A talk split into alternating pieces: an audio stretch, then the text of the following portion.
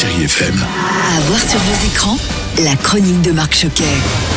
Bonjour à tous, ça y est, le Festival de Cannes est de retour jusqu'au 17 juillet et comme disait Roberto Benigni en 1998... Mesdames et messieurs, mon cœur est, époustouflant. Ah oui, ce sera époustouflant, déjà parce que le festival nous a manqué depuis un an, et puis quel président Spike Lee et quelle maîtresse de cérémonie Doria Tillier. Et parmi les nombreuses stars et autres films attendus, on retiendra bien sûr Benedetta de Paul Verhoeven avec Virginie Efira, Charles Trampling et Daphné Pataki en compétition pour cette 74e édition est disponible à partir d'aujourd'hui dans vos salles. Peut-être a-t-il mis Benedetta en transe?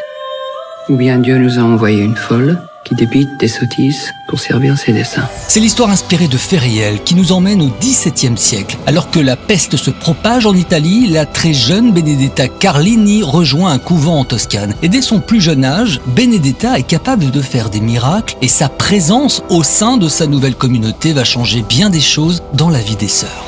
Et puis je poursuis avec pour vos enfants et toute la famille, les Croods 2, une nouvelle ère, avec les voix françaises d'Antoine et Emma Decaune. Je croyais qu'il n'y avait plus d'hommes des cavernes. Pour nous, grand plaisir rencontrer vous Emma Decaune, bonjour. Dans le premier, la famille Cruz a survécu à beaucoup de choses, mais là, c'est avec une nouvelle famille qui devront se surpasser. Les Cruz, oui, déjà dans le premier opus, ils vivent vraiment comme des sauvages un peu. Et tout à coup, dans les Cruz 2, ils vont euh, rencontrer la famille euh, des hipsters, les Betterman, que nous interprétons avec euh, mon cher père, qui eux sont alors extrêmement en avance sur leur temps. Et donc, c'est bah, le choc de ces deux cultures. Tout à coup, la rencontre des deux familles, ça va faire des étincelles. Antoine Decaune, ce Cruz 2, c'est un vrai film familial et évidemment pour les enfants. L'air de rien, comme tous les grands films d'animation, ça va de Miyazaki euh, à Shrek, euh, en passant aujourd'hui euh, par les Croods, j'espère. C'est des films qui ont un écho considérable, qui sont comme des contes, qui étaient des histoires qui ont l'air simples comme ça en apparence, mais qui sont d'une richesse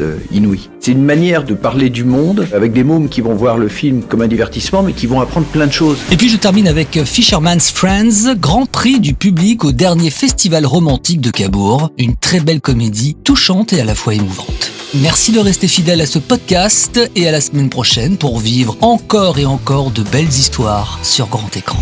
Retrouvez cette chronique en podcast sur chérifm.fr.